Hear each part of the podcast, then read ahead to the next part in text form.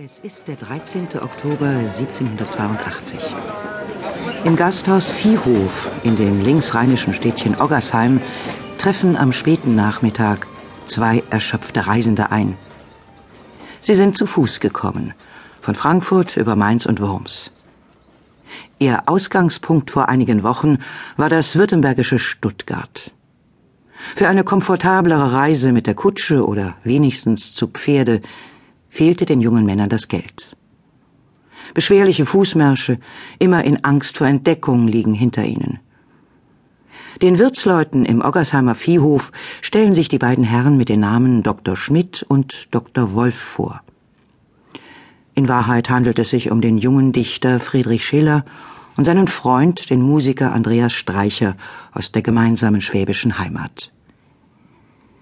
Die beiden Herren werden im Gasthof erwartet. Aus der nur eine Stunde Fußweg entfernten Residenzstadt Mannheim ist der Regisseur des Mannheimer Nationaltheaters Meyer mit seiner Frau eingetroffen, sowie zwei weiteren Begleitpersonen, die den Dichter bewundern und zu Gesicht bekommen wollen. Man handelt mit den Wirtsleuten den Preis für Kost und Logis im Gasthof aus, den die Flüchtigen für vorläufig unbestimmte Zeit beziehen. Den wahren Namen ihrer Gäste erfahren die Wirtsleute nicht. Der 23-jährige Schiller ist in Begleitung seines Freundes Streicher geflohen vor seinem württembergischen Landesvater, dem Herzog Karl Eugen. Unter Strafandrohung hat ihm der Herzog jede dichterische Tätigkeit verboten. Die Flucht über die Landesgrenze schien für Schiller die einzige Lösung. In Mannheim sind Schillers Räuber, ein freiheitsdurstiges, rebellisches Jugendwerk des Sturm und Drang, zu Jahresanfang mit überwältigendem Erfolg uraufgeführt worden. Und so hofft der Dichter auf gute Aufnahme hier, auf die Aufführung weiterer Bühnenstücke und im besten Fall auf eine Anstellung als Theaterdichter der Mannheimer Bühne. Bange Wochen des Wartens und Hoffens liegen in Oggersheim vor ihm. Schiller ist nicht nur politisch verfolgt, sondern außerdem mittellos. Eine Zäsur war die Flucht aus der Heimat, als Untertan vor seinem Landesfürsten, vor seinem Posten auch als Stuttgarter Regimentsmedikus. Ein Wagnis offensichtlich, ohne die Gelegenheit zur Rückkehr. Im November 1782 schreibt Schiller von Oggersheim an seine Schwester in Stuttgart Dass meine völlige Trennung von Vaterland und Familie nunmehr entschieden ist, würde mir sehr schmerzhaft sein, wenn ich sie nicht erwartet und selbst befördert hätte, wenn ich sie nicht als die notwendigste Führung des Himmels betrachten müsste, welche mich in meinem Vaterland nicht glücklich machen wollte.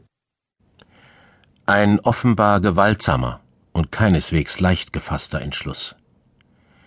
Wie kam es zu Schillers Flucht aus der schwäbischen Heimat?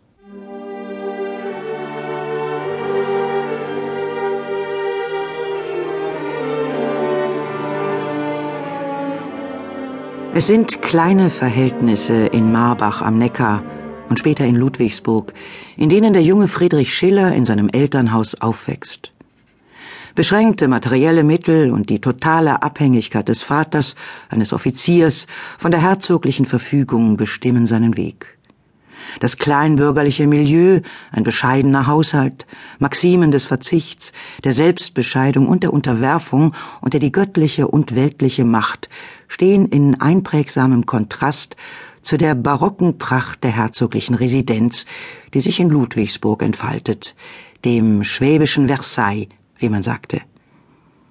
Schon früh keimt in dem jungen Schiller der Berufswunsch. Theologe, ein Pfarramt. Doch der Souverän des Landes, der als prunk- und vergnügungssüchtig, aber auch als despotisch geltende Herzog Karl Eugen von Württemberg, der allein über den Werdegang des Offizierssohnes entscheidet, will es anders.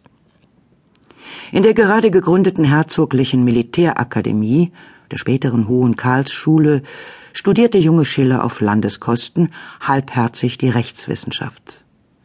Er werde ihn nach Abschluss seines Studiums adäquat versorgen, hat der Landesvater versprochen. Nach einem Jahr überlegte sich der Souverän wieder anders. Der Sohn des Hauptmanns Schiller müsse die Juristerei aufgeben und Medizin studieren. Es seien zu viele junge Rechtsgelehrte im Lande, die versorgt werden müssten. neue Kämpfe,